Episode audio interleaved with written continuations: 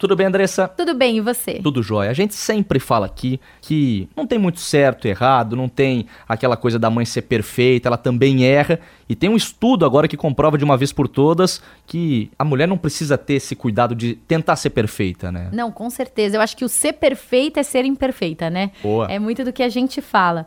E essa busca pela perfeição traz uma culpa, na, principalmente na mulher, né? De tentar ser a melhor mãe ou não conseguir, achar que não está conseguindo ser a melhor mãe. Uhum. Mas aí um estudo publicado pela revista Child Development mostrou que os pais não precisam entender 100% do que os seus bebês querem. Então, assim, a culpa às vezes da mãe é de não estar tá conseguindo entender o filho, ou de daquela birra estar tá acontecendo e ela não saber como lidar. Os resultados dessa pesquisa mostraram que se o bebê chora e os pais confortam pelo menos 50% das vezes, já transmite essa segurança que a criança tanto precisa. Então fica calma, não precisa ter culpa. Se você entender metade do choro, já tá ótimo.